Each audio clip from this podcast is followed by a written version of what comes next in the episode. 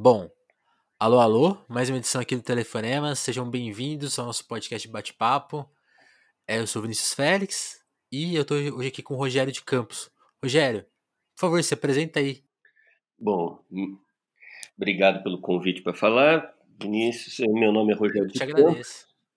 Meu nome é Rogério de Campos, sou editor, escrevi uns livrinhos por aí, estou trabalhando com esse negócio de editar é, livros e revistas. Tem um tempo já? Puxa vida, eu- meu primeiro prêmio HQ Mix de melhor editor foi em 89, eu acho. Cara, é o ano que eu nasci. Puxa vida, eu- é, agora também não, apre- não sei fazer outras coisas, então vamos até vamos É o que resta, né?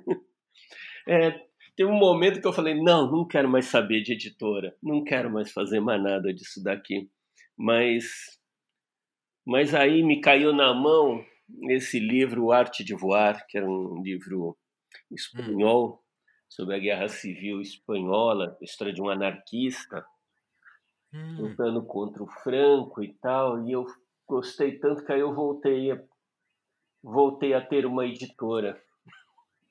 Então, então a- Veneta é inspirada nesse livro? Foi, foi, era um...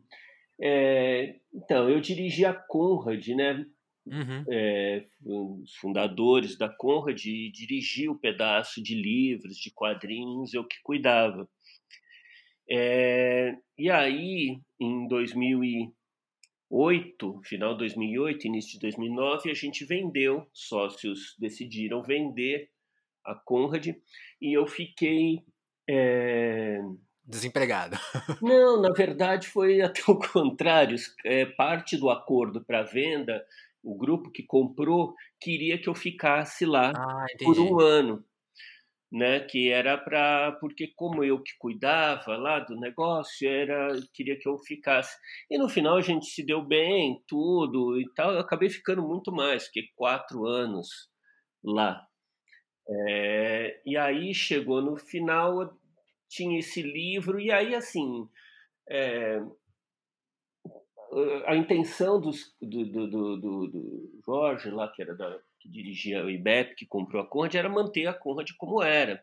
Mas não tem muito jeito, sabe? Assim, tem uma cultura de empresa tal é, que é que é muito forte, né? Por mais que seja intenção tal. E aí tinha umas coisas que não cabiam mais na, na Conrad dentro do lá do grupo.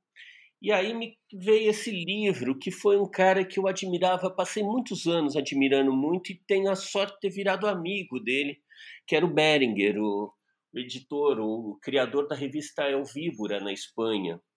Ah, sei. revista, que era uma revista que, que foi muito influente, assim, né? Assim, uma revista que teve influência na Animal, uma revista que eu fiz lá nos anos 80 ainda. Aham. É, e aí eu fiquei amigo. Então, assim, a gente trocava figurinhas, trocava ah, lá, ideias. Era muito bom, assim. Era um cara que eu...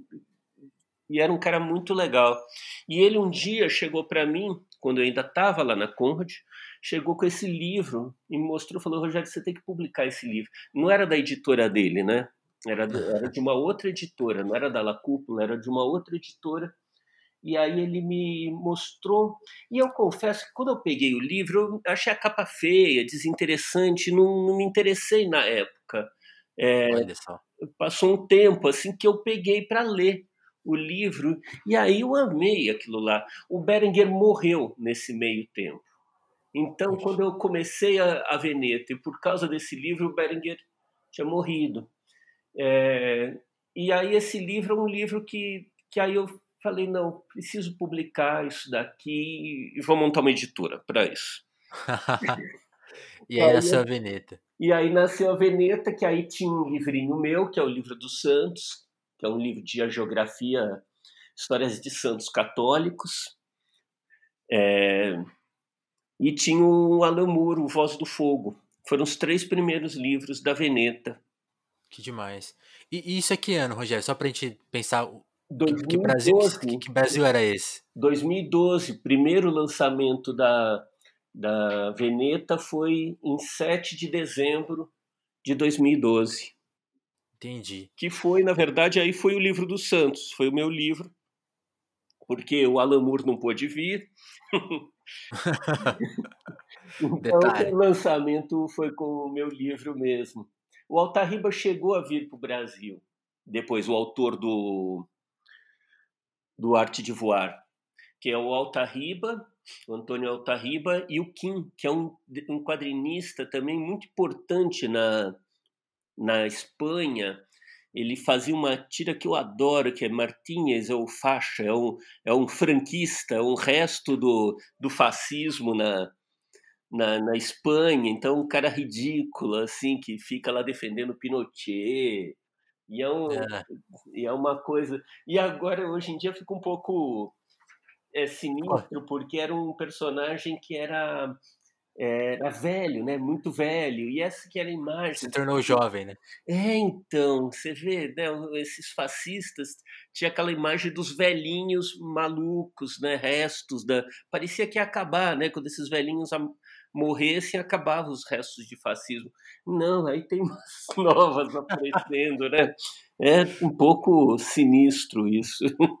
É, isso é bizarro. Eu lembro de trabalhar em, de uma amiga minha que falava assim, vou tentar não dar muito detalhe, assim, mas uma vez ela falou assim, olha, isso só muda quando essas pessoas passarem. Eu acho que tem, existe uma manutenção nessas coisas, né? Essas ideias, elas são muito fortes, né? Por algum motivo, por alguma razão, elas são muito fortes, né? Eu tenho impressão, Vinícius, tenho pelo menos tenho a esperança, talvez impressão não seja a palavra, mas tá ali assim, que eu acho que é um pouco como se fosse um canto de um cisne, sabe? Um canto do cisne muito feio esse cisne, mas é um uhum.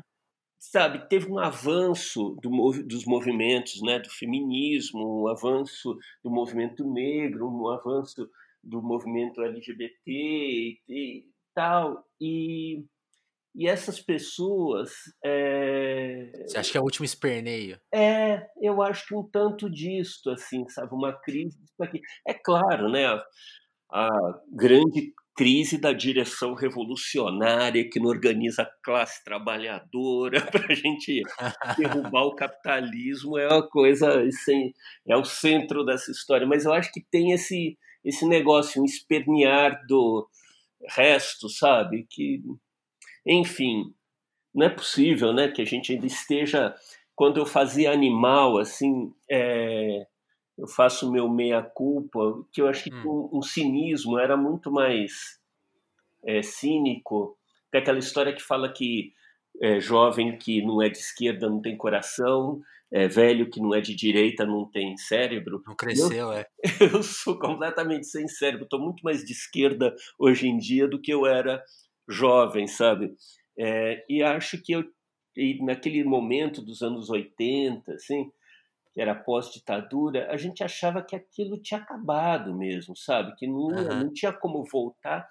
E eu achava, assim, que, que essa coisa, por exemplo, casamento, é, direito de casamento gay, direito ao aborto, sabe? Ia rolar coisas tudo. todas ia, vinham automaticamente, iriam vir, sabe? Para que tanta grita? Isso daqui já está resolvido.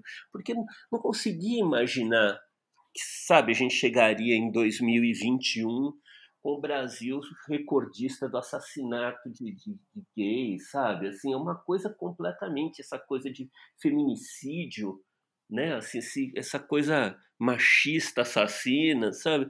Não Sim. imaginava possível isso, assim. Eu achava que não, que era automático. Por que as feministas estão gritando tanto? Ah, claro que vai ser aprovado isso daqui. Não parecia uma questão. E eu acho que isso daqui refletia um pouco, sabe, num, num certo humor cínico e tal, porque achava que estava tudo resolvido. E assim, a gente chega agora, né, assim, num estado muito esquisito, mas eu tenho essa esperança, assim, sabe? Que seja o resto, sabe? Uhum. Medos, é, tal, que a gente vai ter que, vai ter que ultrapassar. E nesse sentido é, é importante, né? Assim, a gente, a ficção é muito importante, sabe? Quadrinhos, romances, contos, histórias de ficção, tal, porque eu acho que a gente tem que encontrar uma saída e vai precisar muita imaginação para achar uma saída Sim, disso daqui, sim. sabe? Então acho que a ficção faz esse papel. Eu acho um papel sagrado, sabe? De mapear as coisas. A arte faz um tem um papel sagrado, sabe? É, enfim.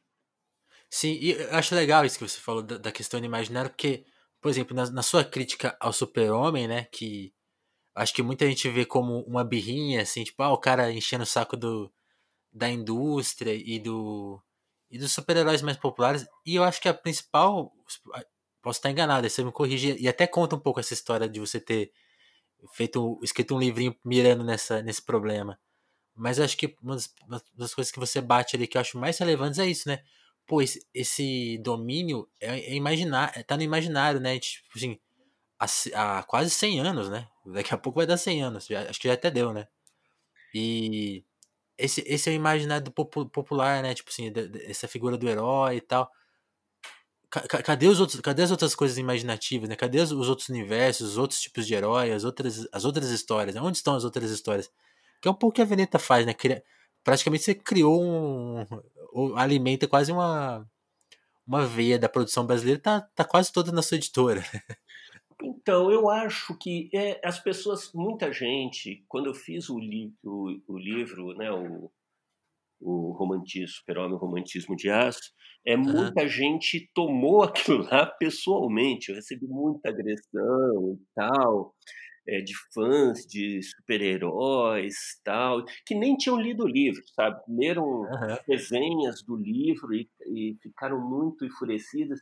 E mesmo gente dentro da indústria, né, fica muito magoada quando eu falo, mas não é uma coisa contra as pessoas que trabalham na Marvel, na DC. Eu tenho amigos trabalhando, mantenho uma boa relação pessoal com gente que trabalha, que tal, respeito o trabalho das pessoas e tal dentro do disso daqui, sei assim de sabe que as pessoas estão tentando fazer as coisas tudo, mas é, é que justamente porque eu acho que esse negócio da, do quadrinho do é uma coisa sagrada, eu acho que é, sabe essa coisa de da indústria tomar essa narrativa, tomar essa essa coisa e sabe, eu acho muito terrível que é uma coisa que é uma coisa inumana dominando a, a imaginação. Uhum. Opa, E é não, meu filho aqui. entendi. É, é uma coisa inumana, sabe? Tem uma função social da arte. Ela, ela não é uma coisa, ela, ela é muito importante, ela é muito útil, né? E, e quando isso daqui passa para a mão do, da indústria, e é uma indústria, né? É, as pessoas falam, ah, mas é um gibi igual outro gibi, tanto faz, tal, não sei o quê. Não, tem uma produção por trás daquilo lá que determina muita coisa, né? Aquilo lá é, são personagens criados Uhum. por gente que já morreu, o personagem pertence à empresa, os autores têm que trabalhar com as referências que a empresa determina, a empresa contrata os autores para fazer. Os autores, o desenhista, o roteirista, o colorista, o arte finalista, o leterista, Estão limitados, né? eles estão, muitas vezes, nem se conhecem. Muitas vezes trabalham em continentes diferentes, sabe? Eles recebem aquele padrão e eles têm que fazer dentro daquele padrão. As histórias não são livres, sabe?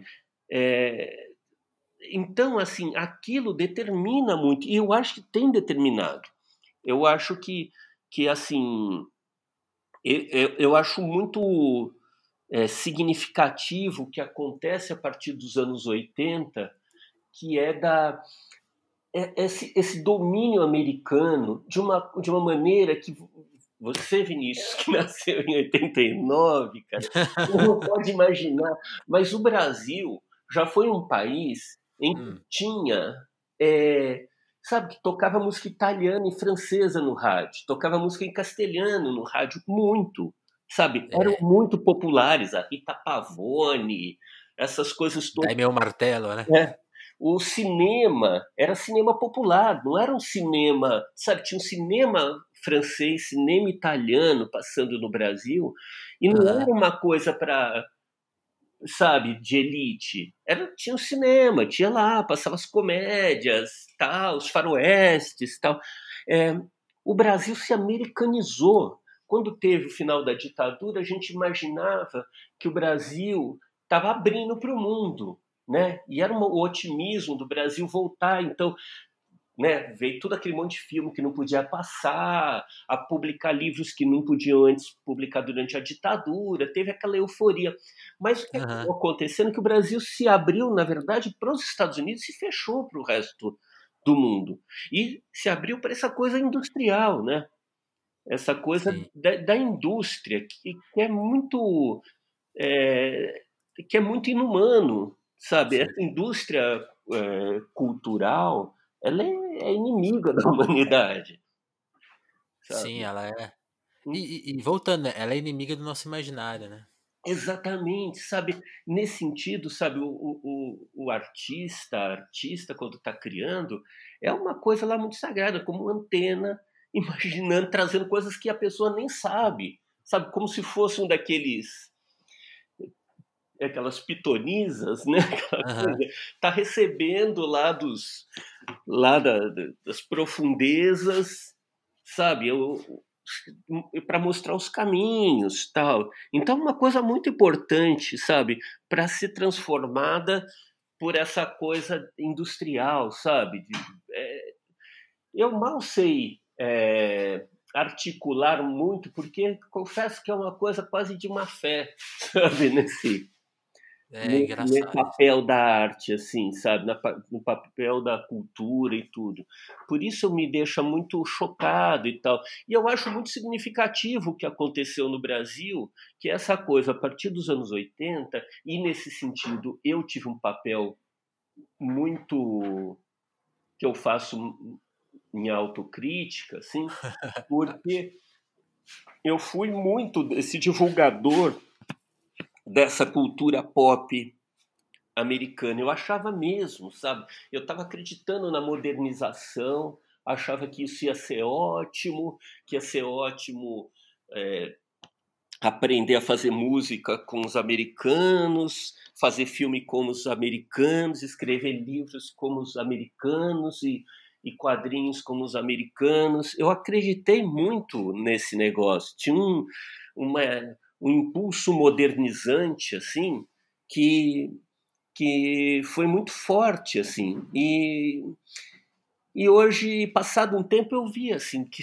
sabe deu um desastre isso daí. Foi, um, foi uma coisa assim é muito significativo que a gente vê que essa entrada de, de, de coisas americanas fez isso assim por exemplo esse domínio de, do, das bancas brasileiras pelos quadrinhos americanos né esse domínio do cinema dos cinemas pelos filmes de super-herói, né? Que antes não tinha, antes passava um filme de super-herói a cada, sei lá, cinco anos tinha um filme. Não, agora sim, não tem. Eu vejo, eu acompanho amigos que trabalham com cinema e muitas vezes os filmes são brasileiros são, vão estrear nos intervalos entre os Vingadores, sabe? Ficam em poucas é. salas porque as salas estão todas ocupadas com isso. E eu fico suspeitando muito que essa invasão americana tem muito a ver com a situação política brasileira.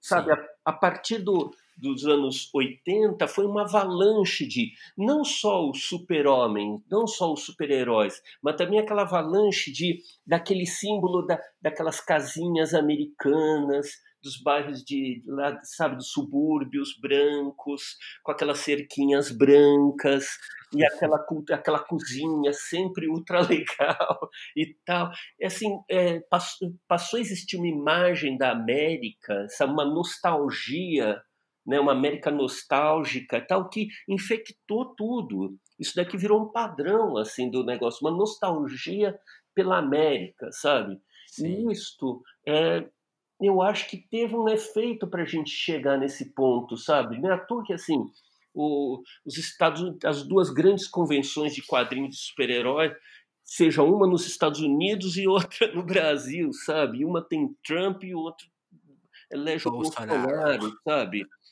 É, e assim, você vê essa coisa de, dessas passeatas de, de, da direita, com esses caras. Sempre tem esses caras de cosplay de super-heróis, sabe? O... Sim, o Batman do, do, Rio de Janeiro, né? É, o, é, sempre tem essas figuras. Você vê a, o Moro, quantas vezes ele não foi retratado como super-homem, assim, os caras colocam lá. O e Moro, ele é um leitor de quadrinhos, né? De... Não, ele é, a leitura dele, ele né, assim, é um cara que a gente sabe que ele tem dificuldades com leitura, tudo, né? E ele, uhum. a leitura dele é, é, é Batman e, e o Homem-Aranha. O cara cita sabe? Essas coisas. Ele, é o mundo dele, que é que é isso, né? O cara que faz a justiça, um personagem que faz a personagem que fazem a justiça é, é, quebrando a lei. É muito significativo, né? Mas não é só assim o você pensar que o grupo lá de, aquela milícia de extrema que é de, de direita tal chama no Rio de Janeiro chama Liga da Justiça e o símbolo deles é o símbolo do Batman. Sabe, é, é, são muitos, é muitos, assim, é, é, muito claro, sabe, esse negócio do justiceiro, né, no, no ser símbolo do, de, desses grupos de, desses brucutus de extrema direita em São Paulo, né, e a PM usando o símbolo do justiceiro. É uma Sim. coisa muito significativa, sabe? Eu acho que a preparação do, do fascismo no Brasil teve esse papel, assim, qual que é o peso dessa, desse, dessa cultura na formação desse novo fascismo brasileiro? Eu não sei, mas que teve um papel me parece muito claro que teve. Então, Sim. enfim, eu acho que essas coisas têm importância, sabe? Tem importância. Acredito nisso, assim, sabe? Nesse sentido, é isso que assim na Veneto é, ah, é uma empresa que quer lucro e tal, né? Tem que buscar o lucro, tem que dar dinheiro, tem que se sustentar e tal. Não é uma. Não, não é uma. Uma ONG.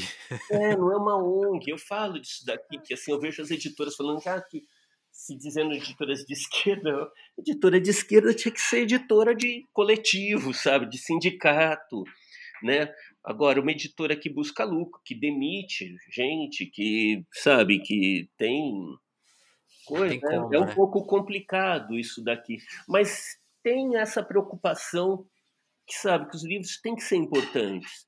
E eu acho muito importante muita coisa. Assim, não é que necessariamente tem que ser de falar de política, sabe? Não.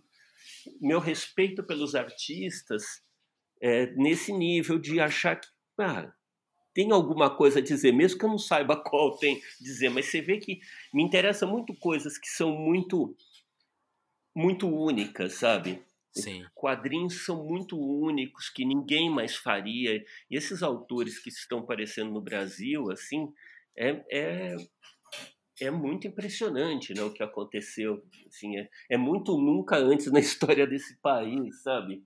O negócio de quadrinhos.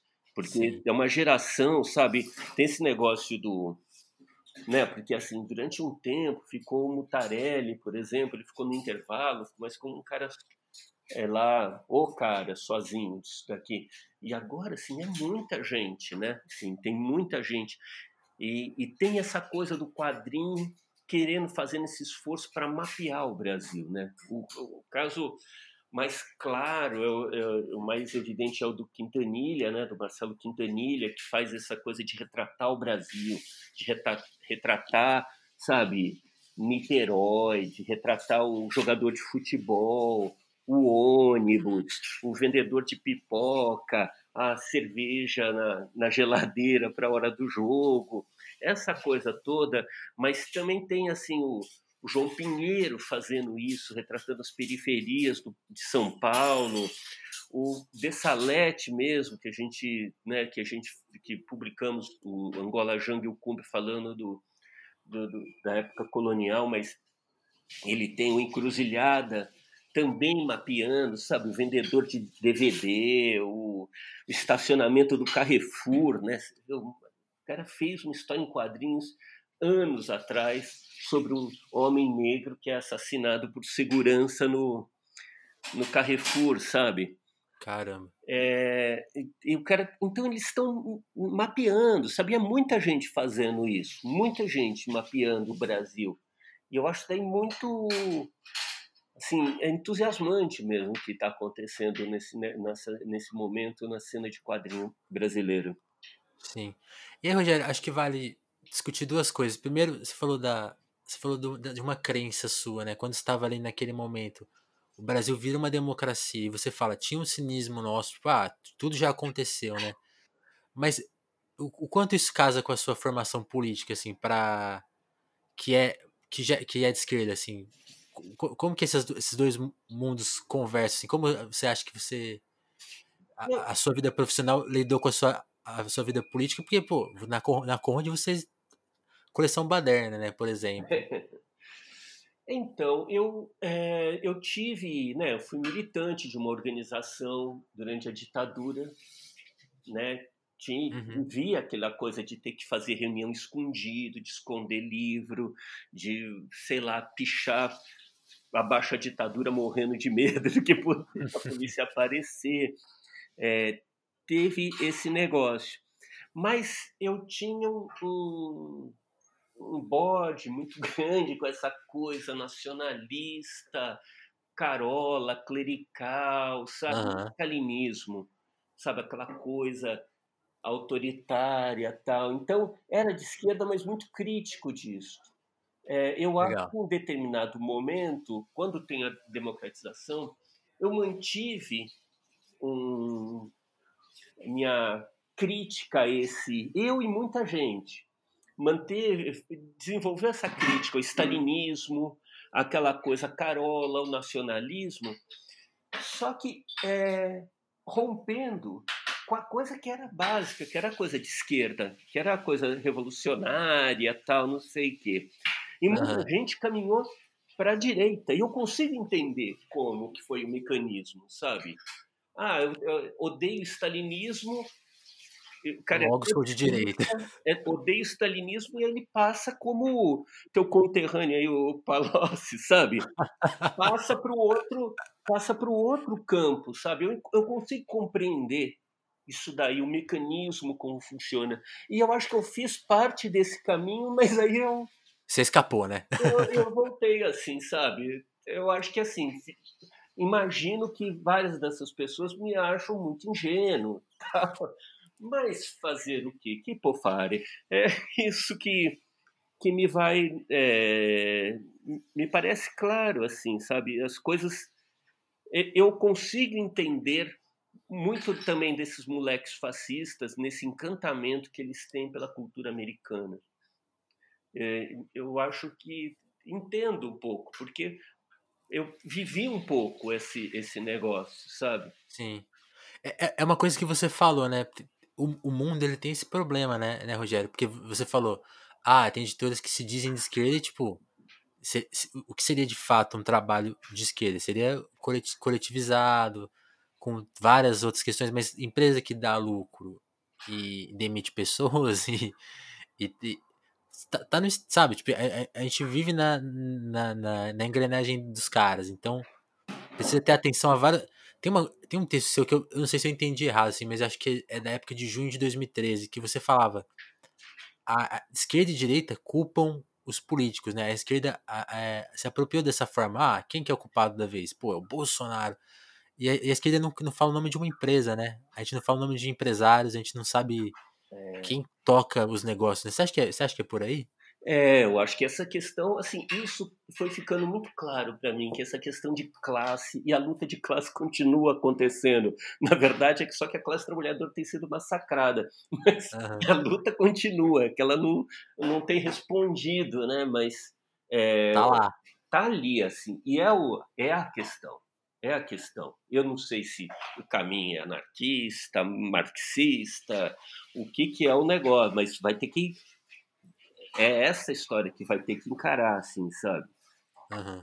Enfim, eu, é, eu, acho mesmo, eu acho que isso daí, assim, se fica falando, falava do Alckmin, falava do Haddad, e ninguém ficava falando, sabe?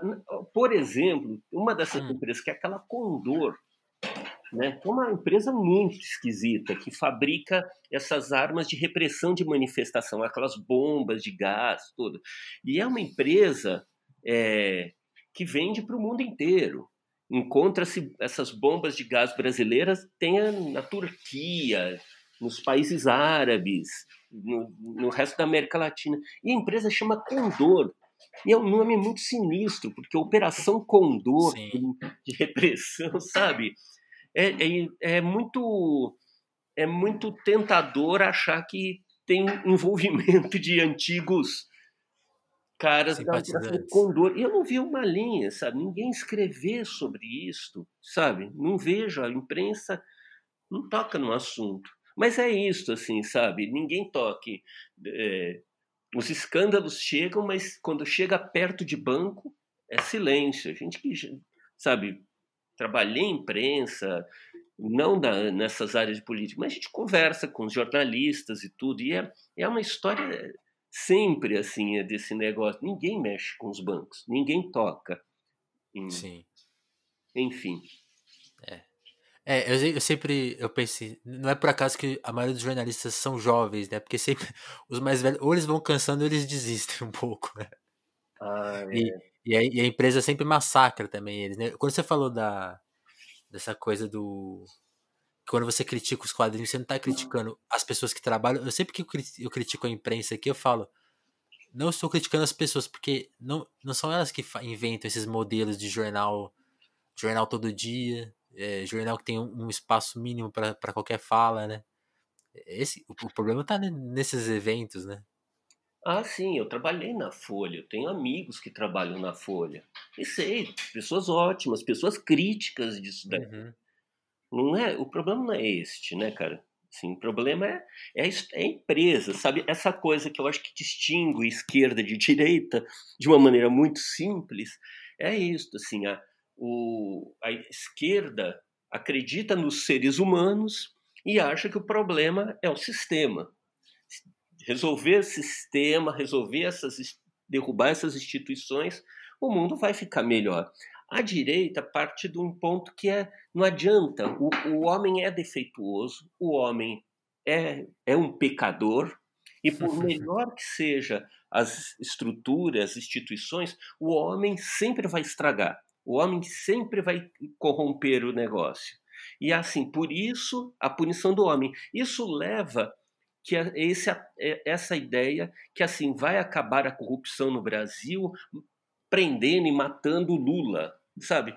A gente sabe que não vai acabar. A gente que é de esquerda sabe que não vai acabar a, esse horror com o Bolsonaro sendo preso. É, imagina. Né? Mas na cabeça dessa, dessa coisa de direita é, é uma coisa que é, é, é nesse nível pessoal, sabe? Então, assim, o problema não é o.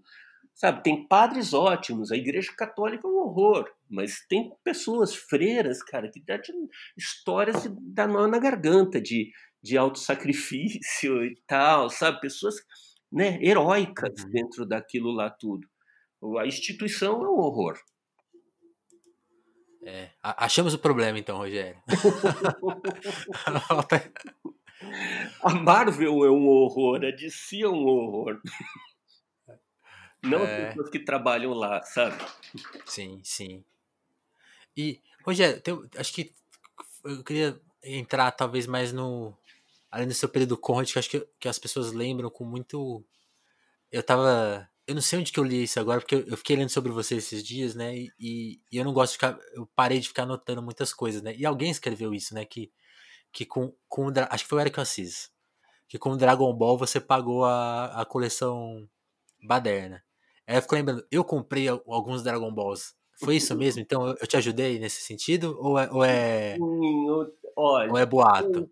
Foi isso. Olha, antes, Pokémon eu nessas negociações de Pokémon, Dragon Ball e tal, era muito. chegava a ser esquizofrênico. Eu ia para é. reuniões com os caras de gravata tal, paletó, e de lá ia para uns coletivos em São Francisco, em, na Itália, ia lá descobrir os anarquistas e tal. Então a, a coleção Baderna nasceu também bastante por causa disso daí. Eu fui tendo contato com várias coisas quando eu ia para ver o negociar essas coisas. Então assim, e de fato, né, deu dinheiro para fazer para ajudar a revolução. mas mas é, é uma estratégia consciente. Sim, mas você sabe que é, o Dragon Ball especialmente eu gosto mesmo. Eu gosto de porque é, é anti-industrial, né? A coisa de um autor só, né? Conta um pouco é sobre isso. isso. Assim, sabe? Eu acho que tem uma diferença. É, não é falar que os mangás são melhores do que os quadrinhos tal, assim. Uhum. O mangá tem de tudo, tem tal. Mas tem uma diferença essencial nisso daqui. Os, os mangakas, os desenhistas de mangá, eles podem ter seus assistentes e tal, não sei o quê. Mas existe um grau de independência dos, dos quadrinistas japoneses que é impensável na indústria americana. E os personagens pertencem aos autores. Né? Então, eles, duram, eles duram no tempo do autor, geralmente, né? É, assim, quando a, a autora lá do Sailor Moon, que vendia barbaridade, fazia. To... Ela lá decidiu que ia parar, não publicava mais. Eu recentemente tentei negociar um título e o, e o cara falou: não, tá, tô velhinho, não quero ver contrato. E não, e não mexe nisso daqui. Eu passei lá, tentei na época, agora a JBC publicou os Akira e tal. Eu tentei publicar lá atrás, mas na época o. o ai, o Otomo uhum. Tava, tava lá envolvido com o negócio de cinema e ele falou que não queria mexer em quadrinho, então ele não dava autorização para lugar nenhum publicar o, o, os, os, livros, os quadrinhos dele. Então, assim, é, tem esse grau que, assim, é impensável. Batman, Batman é da DC. A DC faz o que ela quiser com aquilo lá. Sim. A DC determina se, sabe, se tal personagem pode morrer ou não pode morrer, né? Então, é. assim, é este negócio que, que me... Então, acho que tem um resultado no, nos quadrinhos japoneses, é claro a indústria, essa, é, essa tendência homogenizante, também atua no Japão, não é falar que lá é uma maravilha, também atua de repetir fórmulas de sucesso, uhum. muito forte, tudo isso daqui. Mas eu acho que tem uma diferença básica que faz com que o quadrinho, é, os mangás, sejam, para mim, muito mais interessantes do que os quadrinhos industriais americanos. Muito, eu fico frequentemente surpreso com qualidade de quadrinho bem, bem, ah, isso daqui assim, de adolescentes, tal, feito como produto, mas é interessantíssimo, assim, vários casos bem interessantes. E eu acho que o Akira Toriyama, criador do Dragon Ball, é muito louco, é muito bom. É, é, é ele que vê um filme por dia? Eu não sei, eu sei que ele é. Eu já ouvi essa história, eu acho. É, ele, eu sei que ele se recusava da entrevista, tal, não sei o quê, e não saía do Japão e só saía escondido e disfarçado para ir na Disneylândia.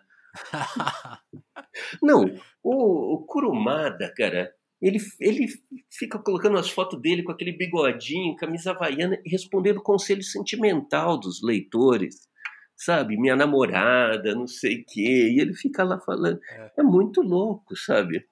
Eu acho que essa coisa, isso me interessa, sabe? Então, assim, não foi necessariamente que eu estava é, publicando aquilo lá para dar dinheiro para fazer outras coisas. Eu estava publicando porque, sim, porque eu achei que ia vender bem e porque eu gostava mesmo. Sim. Né? E, e, e ali eu estava vendo um papo seu no, em outro podcast, que também me fugiu o nome agora, acho que era com o Sidney Guzman e uma turma. E, e eles perguntaram sobre isso, porque na é, hoje é um sucesso, a gente lembra da história, mas te, você também mencionou ali que tinha um grau de risco porque o, o, o, mangá ser publicado como no Oriente, né, invertido. Como, como que também foi pensar nessas questões, assim, tipo, e quais, quais, quais outros dessas, desses desafios, quais que você lembra, assim, tipo, não, vamos comprar algumas brigas aqui. Porque então, eu acho. Como que era o mangá antes no Brasil? Era, era publicado de alguma forma? Era. Não. Como que era o histórico? Já. é, tiveram algumas coisas, né? A onda de mangá no Ocidente teve aquele coisa que foi o Lobo Solitário, uhum. fez sucesso. Depois teve o Akira, teve piratas, né? Também, mesmo no Brasil, eu me lembro de uma editora que chamava Onyx e publicou uns quadrinhos eróticos e assim parecia que era não parecia ser oficial, assim, o texto parecia um pouco inventado, sabe? A tradução parecia um pouco inventada. Mas, enfim, eu acho que o que a indústria, coisa como mangá, né, virar essa coisa, foi mesmo com Dragon Ball, né, que, que uh, no, no, mundo inteiro. Nos Estados Unidos, não. Nos Estados Unidos foi Sailor Moon, que foi a, a coisa chave, assim, título chave. Mas no resto do mundo, e no Brasil incluído, foi o Dragon Ball, que aí sim aquilo lá foi. E aí aquela coisa de quadrinho invertido, né? É, o número de páginas, porque o Akira e o Lobo Solitário ainda tentavam copiar o formato dos comic books americanos, né? Tanto que o Akira teve aquela colorização, tal, não sei o quê. Uhum. É, eu acho que ali mudou. Mas você vê, é uma coisa que estava lá. Dragon Ball já existia há um tempão né? E tá, os mangás estavam lá, mas as editoras brasileiras estavam naquele negócio dos americanos, é americano, sabe? É buscar, todo mundo fica disputando as mesmas coisas. E hoje em dia a situação, os mangás entraram também dessa coisa, né? Os caras ficam querendo publicar as mesmas coisas. É engraçado os tipos de quadrinho, de mangá, sabe? O mesmo. E tem tanta coisa para publicar do Japão, cara. É tão rico. Né? O mercado japonês é várias e várias vezes maior do que o mercado europeu, do que o mercado americano de, de uhum. quadrinhos. Uhum. É muito maior. Essas empresas são muito maiores, sabe? É, e aí, assim, então, só ficam publicando as mesmas coisas. Então, assim, eu acho que a minha sorte ali foi que eu fui olhar para outros cantos que não o que estava todo mundo olhando. E sempre foi minha atitude nisso. Eu publiquei quadrinho da Malásia, do País Basco, sabe? Foi publicar coreano, foi aliás o Beringer, esse mesmo da cúpula, que falou, Rogério, vai lá ver que tem os coreanos lá que são bons. E eu acho que tem uns lá que vão vender bem. Aí eu fui lá ver. É, e tinha, publiquei, vendeu bem também. Mas, mas assim, é essa coisa de olhar para o lado, sabe? Então, assim, fica disputando os mesmos títulos, sabe? Mesmo na nossa área de quadrinho, tem editoras fazendo ótimas coisas e, e publicando quadrinhos, inclusive, que eu até publicaria, né? Essas editoras, uhum. sei lá, por exemplo, interior de São Paulo, o Cláudio da Zarabatana. Tem títulos ótimos e assim, eu não fico frustrado que ele vai publicar um quadrinho que eu ia publicar, porque que bom que vai ter mais gente publicando coisas. Nós temos aqui. Até porque você não dá conta, né? Sozinha. E assim, não quero ser o, é sabe, o monopólio do negócio, assim, sabe? De maneira alguma, assim, não quero a lógica contrária, sabe, desse, desse negócio, assim. A, a gente lá na Veneta sempre tivemos lá uma atitude e, eu acho que você conversar com vários editores, vão falar que assim, ajudamos isso, ver gráfico, explicar como é que é, explicar como é que é questão de direitos, é, sabe, ajudar as outras editoras, porque eu estou muito, é, como falar, habituado a criar a cena, sabe? Eu acho uhum, muito sim. importante criar essa cena, sabe? Que tem várias pessoas publicando, várias editoras, sabe? Então tem assim, nós temos uma ótima relação com Pipoque Nanquim, com Comic Zone, sabe? Com o Rodrigo da Figura. Tem várias editoras muito interessantes, sabe? A Mino faz um monte de coisa muito boa. Eu acho que isso é mais mais é isso é que me tenta, sabe? Sim. É, eu quero, até por um egoísmo, eu quero fazer o, o mundo ser mais confortável para mim, sabe? é deixar, sabe? Eu acho que no final é isso, assim, o motivo da gente ficar fazendo tanta coisa é para deixar o mundo mais, sabe? Lá, eu fico muito contente que eu acho que o mundo hoje em dia tá muito, tem muito mais a ver comigo do que o mundo tinha lá nos anos 80 e tal, sabe? É, tem muito mais coisa. Eu falo muitas coisas que eu publiquei no passado na Conrad é, são republicadas hoje e vendem muito mais do que vendiam na, na época. Né? Eu vi, por exemplo, a Pipoca Nankin lançou o Adolf. E foi um flop na época, quando eu publiquei. Mas agora vende bem. E, o, e acho que tem essa coisa que eles mesmos já falam. Fan home, né? A Conrad foi criando o público para, sabe? Aí foi a geração seguinte que foi descobrir essas coisas. Então, assim, Sim. então assim, eu acho que isso é uma coisa que é, é que eu que, é o que me encanta, sabe? Muito mais do que os números de venda, tal. É o que a gente consegue fazer e isso é política. Total. E eu acho legal, porque eu, eu, eu, não, eu como você falou, né? Começou de 89. Mas é, é engraçado porque eu cresci com a Conrad meio sem, sem. Eu até prestava atenção ali no selinho, assim, mas foi muito até sem querer, assim. E aí, olhando em retrospectiva, que eu vou encontrando os títulos, porque eu li a Pokémon Clube e, sei lá, depois fui ler o livro do Marcelo sobre o Kurt Cobain, sabe? Sei. Tá, vocês estavam presentes em todos os momentos ali. Aí, sei lá, depois, ah, começar a ler quadrinho mais autoral, Fan Home, Conrad, achar uma edição perdida, assim, na, aqui em Ribeirão, numa livraria, porque já, já, já tava esgotado, sei lá. E você recebe muito esse feedback, assim, de ter formado pessoas, assim, desde a da adolescência delas até a... Tem, tem, rola isso? Pô, cara, teve uma tempos atrás que foi boa, que o cara chegou para mim, Rogério, eu queria te agradecer porque você fez uma revista que, que eu achava uma maravilha, tal, não sei o que, eu ia pensando, ah, general, animal, uhum. não, crocodilo, eu, legal. Uh, tem as coisas mais atravessadas, né? Porque no final eu publiquei. A Crocodilo teve quantas edições? Duas, três? A Crocodilo acho que deve ter tido duas, eu acho. Era uma. Eu acho que eu tenho as duas. Ah, sim, você tem? eu, eu acho que sim. a Crocodilo foi uma revista que eu, que eu pensei assim, não, eu geralmente tem uma coisa que acontece com aquelas publicações que quando elas começam a cair muito, elas começam a apelar, né? Então começa a fazer aquele monte de coisa, é, o, é os últimos momentos da revista queimando. Uhum. E eu decidi começar a revista já apelando. Queimando. Mas foi um fracasso completo. eu acho, eu acho que é, é, é, muito isso. Como eu li a Conrad novinho, né? Então eu, eu, eu li essa revista, assim, eu, eu, tenho essa memória muito, muito viva de, de ler a revista de, de games, e aí ir na casa do meu primo, que era mais roqueiro já, e aí ele tá folheando, assim, a revista ali, pô, Kurt Cobain, eu falei, oh. aí, aí eu falei assim pra ele, pô, eu sempre vejo essa propaganda nas revistas aí, tipo, eu não sei quem é esse cara, aí ele, não, esse cara se matou. Acho que foi a primeira vez que eu fiquei sabendo que alguém tinha, podia se matar, assim, foi, foi a primeira vez o suicídio, assim, essa palavra tão forte, né? Foi a primeira vez que eu, que eu tive contato com ela, assim, que, que eu me lembro, né? Talvez eu tenha tido contato antes, porque eu já tinha ali, sei lá, 13, 14 anos. Mas eu lembro de ouvir aquilo e ficar.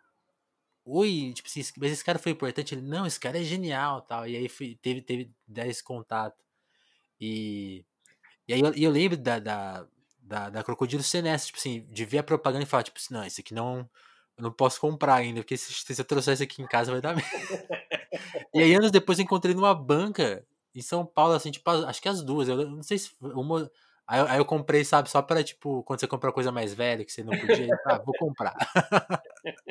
e devia estar tá muito barato, eu devia estar, tá, sei lá, um real, dois reais. Mas você conheceu o Kurt Cobain por causa de um livro e não por causa de música? P pelo livro. Olha que legal. pelo livro. Se bem, é engraçado, porque isso, isso, é cruzado, assim, porque eu tive esse contato com, li, com o livro, ó que louco, com a propaganda, né? Pra gente, pra gente ver o tamanho que a propaganda pode fazer na, na mente das pessoas. E aí, acho que aquele livro ficou guardado um tempo. E aí, sei lá, no, no outro verão, a, a, teve o lançamento de uma coletânea deles com uma música inédita. Aí sim, a música me pegou. Aí, aí, aí que eu conectei os pontos. Ah, esse é aquele cara do livro. Aí eu fui atrás do livro. É, né? Você vê as coisas às vezes são mais lentas, né? Sim. E mais tortuosas, é verdade. Eu acho que. E, e é engraçado, porque elas são mais gratificantes, né? Porque, tipo assim, hoje eu, eu sou quase enciclopédico do, do Nirvana por causa disso. Mas o pessoal fica falando ah, que o povo não lia o Marcuse nos anos em 68 tal, o povo só lia a orelha do, dos livros. E não parece ser, né? Assim, os números de venda parecem espetaculares do Marcuse. Mas eu fico pensando, tem isso daqui de hum. ler orelha do livro. Muita gente vai mudar seu pensamento por causa de uma orelha de livro, sabe? Sim. Você leu na quarta capa, aquilo lá já tem um efeito. Total. É, é, é importante, assim. Eu acho.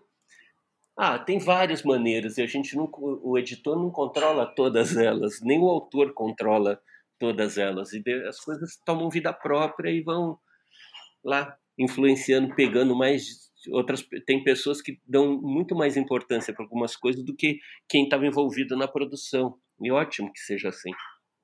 É, também, eu, imagino isso, né? Eu acho que o, esse livro, por exemplo, do Kurt Cobain, eu tenho até hoje, tá lá assim, já amarelinho. Aí eu fico pensando, pessoas que talvez trabalharam nisso não, não dão esse. Realmente, verdade.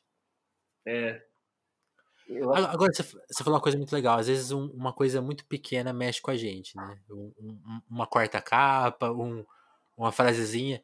Eu gosto muito da frase que quando você entra no site da Veneta, tá lá. Essa editora tem como responsabilidade social. Eu até, eu até te provoquei pra, pra entrevista por causa dela, né? Desafiar convenções, os, os consensos manufaturados, as autoridades em geral e, se necessário, seus leitores. Eu lembro de ler isso e falar assim: o telefonemas é, é acredita em todas essas coisas. É, não, a Veneta é uma editora sem rabo preso, inclusive com os leitores. A gente não fica publicando porque os leitores querem. A gente publica porque é importante. E pronto, depois. Depois resolve, né? Depois resolve, sabe? Aí, o, aí tem um negócio que é o, o, o talento é, na verdade, para embrulhar as coisas para ver se convence as pessoas que aquilo lá é, é bom, que aquilo é importante. Mas Sim. acredito nisso, assim. De ficar publicando coisas que nunca foram publicadas, sabe? Isso que me interessa bastante. Colocar.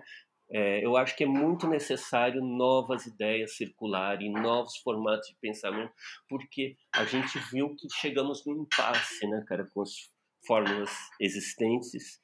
Estamos no impasse. A gente vai fazer um livro agora muito interessante, vamos publicar hum, um livro conte. Sobre os entregadores sobre o movimento de entregadores, sabe, dos motoboys e tal. Sim, a gente, a gente cobriu eles aqui, o, o Galo, o pessoal ali. É, é, ah. Esse livro é um livro em inglês, na verdade. Uhum. É, e o cara fica contando, e é muito legal porque ele mostra um novo formato de organização de luta, sabe?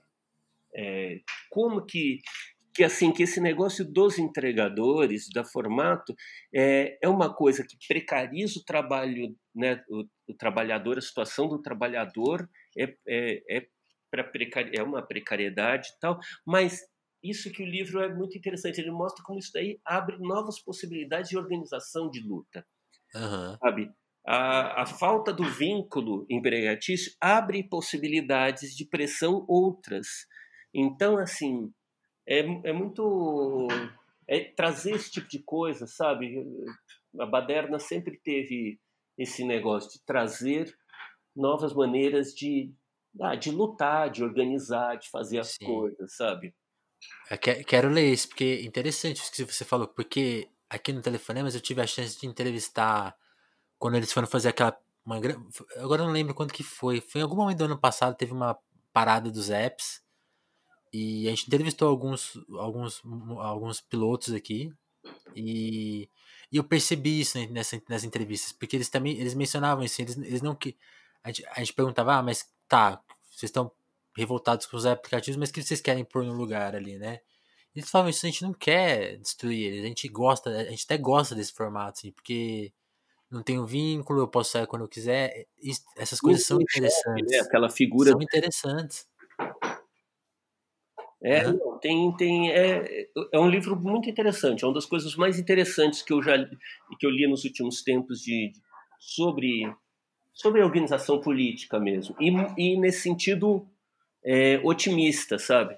Legal. É possível, é possível fazer alguma coisa, sabe? Isso também que me interessa, sabe? No negócio da Baderna sempre foi aquela coisa de sabe, que é como fazer, como fazer, exemplos de como fazer, mesmo que fosse contraditório um com o outro, sabe? Não daria para juntar todos os autores da Badena porque ia dar maior briga. é, a ideia é esta. É verdade, tem essa característica, né? Dos são autores que não não, é, não é uma linha só, né? Interessante isso. Sim, a gente publicou anarquistas é, e trotskistas, sabe? Que no Fulvio Abel, sabe? De, de, de, forma, de livro, de, você falou que essa é a leitura recente mais interessante que você teve contato. Sua, a gente falou da sua formação lá no começo do papo, mas a gente não falou de livros, né? Teve, teve autores que te formaram, assim, qual, qual, quais são as leituras que você guarda, assim, até, até pra ficar aqui te referenciado, gostei do, do papo do Rogério, quero ler o que ele leu, assim. Você tem algum, você tem essa, essa coisa ou você foi mais anárquico na sua formação? Eu lia muito, cara, assim, eu lia muito. Até esses dias um menino, o Bruno falou: ah, quero ser igual o Rogério. é fácil, né? Leia muito e beba mais. Então, assim, eu era eu, maluco.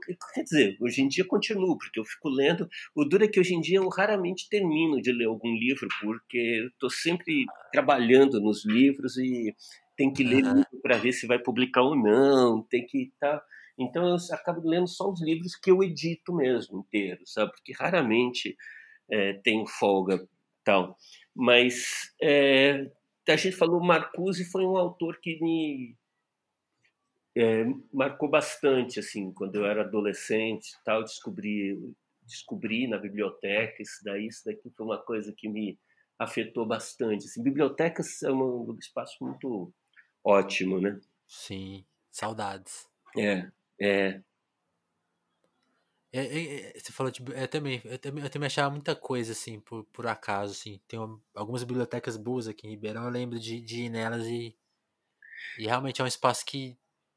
É você engraçado. agora do Kurt Cobain que você descobriu por, por livro, mas uhum. eu, por exemplo, descobri numa biblioteca, eu morava, nessa época eu fui morar, meus pais mudaram para o interior do Paraná, e descobri numa biblioteca lá um cara que eu nunca tinha ouvido falar e eu fiquei hum. apaixonado. Eu pegava na biblioteca, li, relia e tal. Eu li que era o Jorge Maltner. Eu não tinha a menor ah. ideia que o Jorge Maltner fazia música. completamente chapado. Olha, eu acho que minha o fato de eu não ter ficado tão encantado com Jack Kerouac, por exemplo, foi porque eu já tinha lido Jorge Maltner. o, o movimento beat para mim, eu vivi o movimento beat com Jorge Maltner, né? E, no... e, aí depois você descobriu, ah, esse cara tem umas músicas aí. Depois é que eu fui descobrir que tinha música também. Que louco, cara. É. Não, o Maltner é muito bom. Eu, eu, eu, eu, nunca li nada dele, mas ele tem uma coisa de, de colagem, né? De pegar frases de outros lugares. É, é muito interessante. Né? Eu não sei hoje, né? Que eu tô velho, assim, mas quando tinha 15 anos, cara, aquilo lá foi um bruto impacto na cabeça, assim, sabe? Foi Sim. muito forte. Talvez hoje. Ah, não acho tão, tão importante. Tão bom. É. Entendi. E, Rogério, a gente está quase estourando tempo, mas eu queria ainda perguntar sobre. Você falou dessa coisa de você foi ia caçar os autores anarquistas lá nos coletivos, ia na Espanha, nesses rolês, e ao mesmo tempo vestiu o terninho para falar com os executivos, né? Essa coisa de comprar direito, deve ser um papo. Deve ser a parte mais chata do seu trabalho, imagino.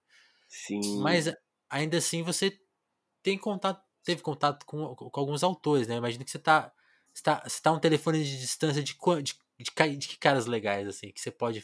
Que eles não vão ficar chateados se você falar aqui. Ah, não. eu, eu, eu preservo também, sabe, essa coisa de, dos, dos autores se falam quanto tanto quanto incomodar, sabe? Eu acho uhum. que, então, sei lá, por exemplo, Crumb é um cara que eu não vou ficar lá o cara tá lá na França, na vida dele, sabe? Mas é um cara que, assim, é sempre, logo que eu montei a Veneta, falou, tamo junto. É, teve um momento que eu estava procurando uma ilustração para fazer a capa do Bukowski agora, essa edição do, da biografia do Bukowski, e eu estava procurando, e aí ele, não, mas eu tenho um desenho e aí ele me mandou um desenho do Bukowski. Que demais. Disse, ah, mas como que paga? Ele, não, for free. aí você... Não, isso... Não, esse negócio do movimento do passe livre, né? Que uhum. um desenho do que eu propus, que aí eu, a gente conversando com o pessoal do movimento passe livre, conversamos daquilo e tal, e aí, né, ah, vou fazer um cartaz disso. Aí eu falei com o Crumb, o Crumb não só deu autorização, como mandou um desenho inédito Que para a demais. campanha, sabe? É, então, assim, ah, mas isso, é, isso são as pessoas muito especiais e esses caras do Brasil, cara, assim, são pessoas você conversa, sei lá, o Quintanilha, o João Pinheiro. O João Pinheiro é uma erudição, uma cultura. O Rafa Campos, sabe? Sim. O Bessalete, o Juscelino, cara, é demais. O Juscelino tinha que ter um talk show, sabe? Ó, me passa o contato de todo mundo que eu quero trazer todo mundo aqui, hein? É, não, são ótimos, ótimos. Legal. O... E, Rogério, assim, uma, uma pergunta clichê, já, já que a gente. Eu tentei fugir delas o tempo todo, mas devo ter cometido alguns, algumas falhas aí no caminho. Mas nessa coisa de publicação e de buscar coisas que. fora da caixinha, qual que é o seu orgulho, assim? É, tipo assim, ah, esse, eu, esse eu consegui. Esse, esse tá em português por minha causa aqui, ó. Esse, esse fica lembrando. Olha, tem uns. Não, tem vários, vários, assim. Não, eu fico muito orgulhoso desse negócio dos quadrinhos nacionais, do, por exemplo, Quintanilha, porque eu tô. Sabe, eu conheci o Quintanilha aí em Ribeirão Preto. No, Ah, que legal. num festival de quadrinhos aí em Ribeirão Preto e eu fui jurado. E o Quintanilha. é, E aí eu cheguei atrasado no negócio. Cheguei atrasado na- negócio. E eles já tinham feito uma pré-seleção. A equipe tinha o Álvaro Moia, o Keck. E eles tinham feito uma pré-seleção. Aí na hora do almoço, eu me senti culpado, fui olhar os que tinham sido dispensados. E no meio tinha o Quintanilha. Eu enchi tanto o saco do resto dos jurados que eles deram prêmio pro Quintanilha. Ele saiu direto de, uma- de fora para primeiro lugar. Que É. demais.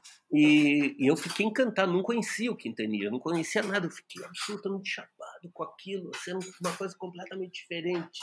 E aí, assim, enfim, então eu fico orgulhoso agora, Quintanilha ganhando o Angulema e tal, não sei o quê. Mas eu tenho vários, agora eu fiz esse discurso sobre o colonialismo do Aimé Césaire, a gente publicou Aham. um livro. E é um livro que eu estou há anos querendo publicar ele, sabe? E foi foi muito legal e está sendo muito legal que assim o livro está vendendo muito bem, sabe? Prova que estava certo, sabe? Foi que uma demais. é um livro muito que eu me toca muito, assim, que teve me mexeu muito com o meu entendimento de mundo, tal. Que é um livro desse poeta da Martinique, é um ensaio dele mostrando qual que é a relação do colonialismo com o fascismo e é, e é muito forte. Assim, é um livro muito forte, assim Ah, quero ler. enfim, a gente agora vai preparar um na mesma onda que é o do Boys, que é o Almas da- do Povo Negro, também com que é um livro daqueles que é o, o livro que é, para muitos é um marco inaugural do movimento negro nos Estados Unidos no século XX, é o lançamento desse livro. É o livro assim, que Martin Luther King, Angela Davis, Malcolm X, Panteras Negras, todos andavam com um livro embaixo do braço, sabe? Foi um livro muito influente, é um livro muito influente. A gente vai lançar essa edição com umas ilustrações lindas, tal, do Luciano Feijão.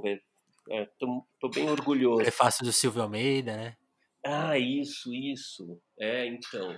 Ah, gente- sabe, esse, por exemplo, a gente publica- vai lançar o Guerra do Deserto do, do Henrique Breccia.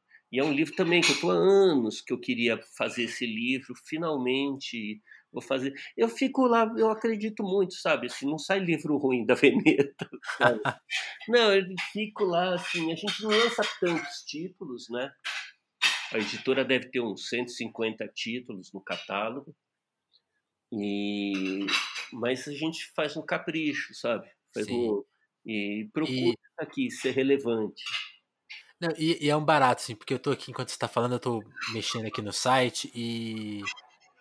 e as, as coisas que você mencionou, tão- tão- o Marquise tá, tem coisa dele no, na Veneta, e aí você tá falando do. do, do quem tá, tem várias coisas dele também com você, então, tipo. É, é, é, é legal como a, a sua, a sua vontade tá expressada tão bem na, na editora, né? Isso não é todo dia, né? Ah, eu, eu gosto de fazer, sabe? Sim. É, não tenho essa paixão de ser o grande executivo, nunca tive. Ser capa da revista Exame, sabe? É, mas gosto de fazer assim. Se tiver, se tiver revolução socialista, eu vou pedir para os camaradas permitir que eu continue fazendo o que eu faço. Sabe? Posso cuidar da biblioteca, pelo menos? É, é assim, eu vou, eu gosto de fazer assim, me divirto muito, tenho a sorte, sabe, de tenho a sorte assim que é, né, é poucas pessoas têm isso. É, tem um monte de coisa chata, administrativo, tal, que eu tenho que ficar tocando, que é estressante tem os altos e baixos e tal, mas eu me divirto muito, assim, sabe? Sim. E assim, e uma coisa para quem gosta de comprar livro que eu sempre penso é a questão questão do preço. Realmente é difícil no Brasil hoje a pessoa comprar mais de um livro, sei lá, por mês. E os preços da Veneta tem livros assim que realmente são um pouquinho mais caros, mas tem preços muito bons, pessoal. Eu preciso falar isso aqui sem. Não combinei com o Rogério antes, mas, tipo, livros por 40 reais. E é uma coisa que eu amo, que são algumas coisas grátis que você pode baixar lá no site. Então, dá uma caçada lá. Tem coisas da coleção Baderna que estão de graça. Então, assim, tipo, ah, tô, tô sem nada para ler, quero ler uma coisa boa. Veneta, vai lá. Também junte seu dinheirinho para comprar um livrinho também. É uma. Sempre é uma boa experiência. É, então. Eu, eu acho que assim, os livros, as pessoas ficam falando, as pessoas ficam falando, mas o, os, é, os livros são caros no resto do mundo também. Frequentemente, é. Eu já tive o momento de fazer, medir o, o, de comparar os preços, por exemplo. Eu vi uma, uma vez saiu uma matéria na Folha mesmo, comparando e falava ah, que era muito barato na Amazon do que não sei o quê. Bom, um é que poder da Amazon, mas assim, a edição americana, os caras estão comparando com um pocket do, do mesmo livro, sabe? Aquela versão papel barato, né? Era, era um negócio, e isto, assim, cara, as tiragens são enormes lá fora. Na França tem um monte de subsídios, sabe? A editora consegue, sai com X de livro já, já comprado pela, pelas bibliotecas, sabe? O, a gente vê, eu fico acompanhando o, o Quintanilha, por exemplo, que ah. Eu fico acompanhando como que é o negócio, sabe? Os caras têm dinheiro para levar o autor, o governo dá uma verba para levar o autor para viajar, para fazer lançamento, não sei onde, sabe? Tem uma é um nível, cara, que assim é incomparável, assim. E eu acho que o maior problema no, do livro no Brasil não é exatamente de, de preço, sabe? Eu acho que eu acho que é um problema, sem dúvida. Tal. Uhum. Eu acho que assim tem um problema também do, do esforço para fazer livros. Existe uma coisa no Brasil que eu acho que assim é dos, do beletrismo e de livros não importantes, sabe? Os livros uhum. existirem para enfeitar a estante, enfeitar mesmo, enfeitar a pessoa, sabe? Mas assim, Sim, o, demais é, porque o livro não tem uma importância orgânica, porque no Brasil a, as coisas não são decididas nas palavras, sabe? São decididas à força ou são decididas tradicionalmente na, na porrada ou na, na, nas mutretas, sabe? Pois é. E eu não tenho o texto, né? Assim, eu não sei. Aqui pensando, qual que é o texto fundamental? Você pode falar lá da, sei lá, né? o, lá a Declaração de Direitos na França, na Inglaterra, sei lá, tem a Bíblia do Rei James e tem os textos, a Declaração de Independência nos Estados Unidos, tem os textos inaugurais da nação. Uhum. No Brasil não tem esse, né? É, você vai falar o quê? Pelo Vaz de Caminho? né? assim, qual que é o texto inaugural? Qual que é o livro em torno, sabe, daquelas a nação se estrutura, né? Não sei. Eu acho que esse tem, isso tem uma e a gente tem, né? Uma uma elite muito ah, com pouca formação, né? Já tem pesquisas que ah, sim, letrada, né?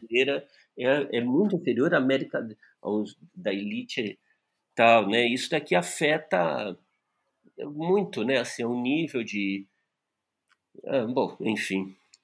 Não, eu, sim. Mas a gente se esforça para fazer os livros. É que são caros mesmo, né? Frequentemente, as tiragens são pequenas e tem muita coisa que eu desisto de publicar porque eu sei que o livro vai ficar muito caro para o mercado brasileiro.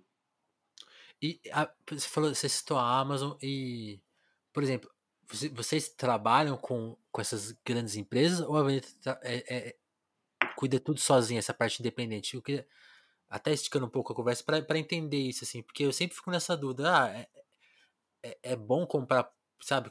Onde, onde eu compro, compro livros hoje? Assim, qual que é o melhor caminho? Existe esse melhor caminho? Porque Olha, recomendo... as livrarias morreram no Brasil, né? Acabou. Ah, mas ainda tem, viu, Vinícius? E é importante, viu, de... As grandes, né? Quer, quer dizer. As grandes acabaram. As grandes é isso, assim. Esse projeto megalomaníaco acabou.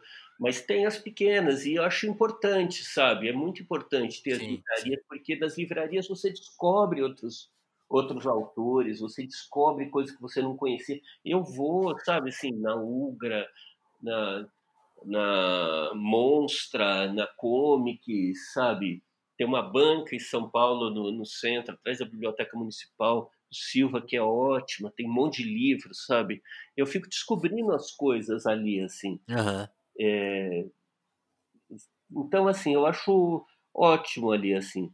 Agora, todo mundo tem que trabalhar com a Amazon, não tem jeito. A Amazon, é, e do jeito que está indo, a Amazon vai ficar aí com 70% do mercado no Brasil daqui a pouco. É um, é um absurdo, assim, sabe, o que está acontecendo. E, e, de novo, as pessoas são ótimas na Amazon. As pessoas com quem a gente fala são ótimas. Sim. Tá?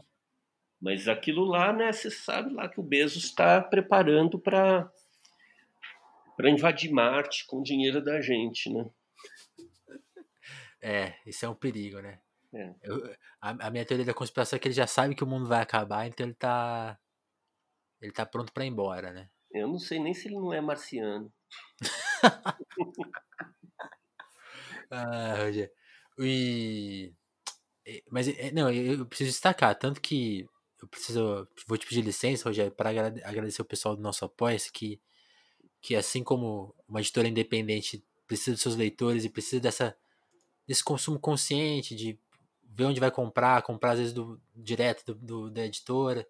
Acho que é, é uma relação importante aqui no, aqui no nosso apoio, são os nossos ouvintes que sabem da, dessa relação de confiança aqui com o podcast, que assinam e que também confiam na nossa, na nossa parceira aqui, que eu falei, as livrarias acabaram, eu tava falando das majors, tá, gente? Não, não me confundam, até, até porque uma das nossas parceiras é uma livraria super especial, que é a Livraria Alecrim.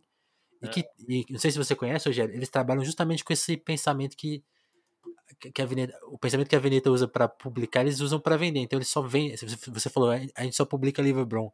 E eu, eu uso esse lema que eles, eu até, tô até tentando vender esse lema para eles, que é a gente só, só vende livro bom, porque eles fazem uma curadoria de, do que chega para eles e do que vai para o site, é uma livraria online. Então é tudo título selecionado, assim, é muito cuidadoso, tem um frete muito amigável e quem assina o nosso apoio aqui para ajudar a gente ganha um desconto mensal por lá de 15% na se você assinar a nossa faixa de 10, de 10 reais, tem uma turma que já assina. Convido o pessoal a, a, a colaborar por lá para conseguir livro mais barato e para e para colaborar com a gente, lógico. Então eu vou, eu vou agradecer todos os nossos apoiadores antes de, é, tô me enrolando aqui, mas tudo bem. Então, vamos lá. Agradecer os nossos apoiadores. Quero agradecer a Sabrina Fernandes, o Pedro Duarte, o Eric Malon, o Diego Burilo, o Kleber Monte, o Douglas Vieira, o Davidson Matio, o Gabriel Nunes, Matheus Botelho, a Dagmar Abrantes, o Augusto Batista, a Dereca Mursa, o Juan Borborema, a Lívia Rossati, o Sérgio Romanelli, a Adriana Félix, a Jéssica da Mata, a Ismaela Santos e a Dalva Brandes.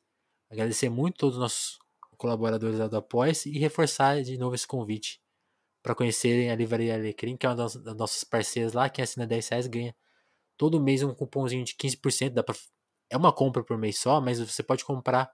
Aliás, eu preciso contar isso, né? O, um, um apoiador nosso comprou esses dias acho que uns 10 livros lá. O pessoal da livraria até me mandou mensagem agradecendo pelo, por essa ação maravilhosa. E usou lá o cupomzinho dele. Então dá pra você, se você quiser comprar, fazer que nem ele, comprar 10 livros de uma vez com 15% de desconto, tem como. E o Rogério já vai entrar em contato com eles lá para por uns livros da Vaneta lá. Tem que ter, tem que ter. Fiquei muito bom isso daí, cara. Não, olha, livrarias deveriam ter um, uma verba das prefeituras para manutenção dela. Não só ser livre de IPTU, mas tinha que ser encarada essas livrarias como centros culturais, sabe? Faz esse papel, sabe? É, eu vejo sabe? Faz lançamento, faz um monte de coisa e não é porque ah, para vender o livro necessariamente, é tem um espaço, né? cultural, né? espaço, tal, assim. Eu acho que deveria existir. Você vê agora na pandemia na França, cara, o governo encheu lá, botou um monte de dinheiro nas livrarias para defender elas. Sim. Hum, e, é. e, e, eu, eu, vou aproveitar para contar só um, um caso pessoal rápido, porque agradecer até o Ramon Vitral que me passou o seu contato, que me ajudou a, a te encontrar. E, e agradecer o pessoal da Ugra, né? Você mencionou a Ugra. E, e lá, e, e lá, lá, lá, tem justamente esse funcionamento, né? Dos espaços. Tem, quando eu morava em São Paulo, eu tenho muita saudade de ir lá e poder participar das rodas que o Ramon promovia, de você encontrar as pessoas e conversar com as pessoas. Acho que até para saúde mental né, nesse capitalismo brasileiro, nesse, nessa ascensão. Faz falta esses espaços que você sente, conversa com as pessoas, encontra aí, cada um dá sua opinião livremente e, e, e isso é saudável. Isso que, que, que não existe no, no, até quando você mencionou as coisas do, do, das, da, do jeito que o brasileiro encara um pouco a leitura como publica muita coisa ruim, muita coisa de aparência, né? Quem já entrou na, quem entrava nas livrarias grandes devia sentir isso, né? Tipo, ah, esses livros aqui não me interessam, né? E o espaço como agora é totalmente anti tipo, tudo que tá lá te interessa e ainda tem esse espaço de convívio saudável, né? É, que faz tanta falta. É muito bom, meu, muito bom. Fiquei curioso aí, saber. Vou te mandar o link do pessoal. Muito bom, muito bom.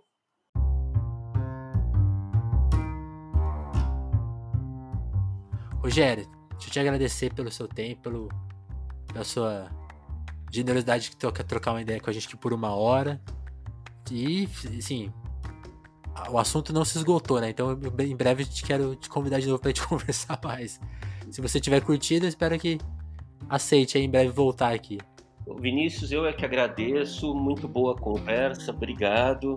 É, recomendo as pessoas que dêem uma olhada no, no site da Veneta, porque não é só né, para vender livro, tem um monte de matérias, textos, tem isso daí, os livros de graça tal. Recomendo. Por favor. Tem, tem, tem, você falou do A Guerra do Deserto, né? Por exemplo, tem o prefácio já lá, dá para ler, tem conto inédito do Quintanilha, então, então dá para usufruir é. bem. e tem, um, é, e tem um livrinho que eu baixei esse agora que agora não. Qual que é? Você vai lembrar aí, é, é o aquele do Marx e Anarquistas, qual? Ah, que eu traduzi de Boa. traduzi é, do Rubel. É, é um livro que ele prova A por B que Marx é um anarquista. Eu é quero muito, muito, muito mais anarquista do que o Bakunin todo mundo ficou bravo comigo. Os anarquistas não gostaram, os marxistas não gostaram. Ele já, ele já chega falando assim, oh, vocês leram o cara tudo errado, né? Então, cara, dá uma irritada, né? O maior editor de Marx no Ocidente. O cara foi muito. Ele sabe, sabe, ele que fazia as edições lá da, da Galimar, do, do, uhum. Então o cara entende aquilo lá de trás pra frente. eu, eu achei lindo isso. Falei assim, ó. Ó, vocês leram, mas, cara, parece que vocês não leram. É. Achei uma provocação muito boa. É. Não, me diverti muito fazendo esse livro. E tá de graça lá, gente. Eu vou, eu vou deixar um link aí, porque eu... Qual, qual que é o nome do livro? Vende ele melhor aí, Rogério. É Marx, o pensador anarquista. É, é isso, Maximilian Rubel. E tem um texto meu sobre o Riazanov, que foi o, o o Rubel é o segundo maior editor do marketing do mundo. O primeiro foi o Riazanov, que foi um cara que descobriu os textos, ele que descobriu os manifestos econômico-filosóficos, ele, ele mudou o entendimento do Marx assim, no, nos, nos anos 30 e tal, foi um cara muito importante. E acabou, por causa disso, né, executado pelo Stalin e tal. Então eu conto a história desse cara no livro, eu fiz um prefácio longuíssimo lá para falar do Riazanov e ah, eu recomendo. Eu, eu acredito muito, é muito importante ler esse livro. Eu acho, eu gosto muito dessa ideia de anarco-comunistas.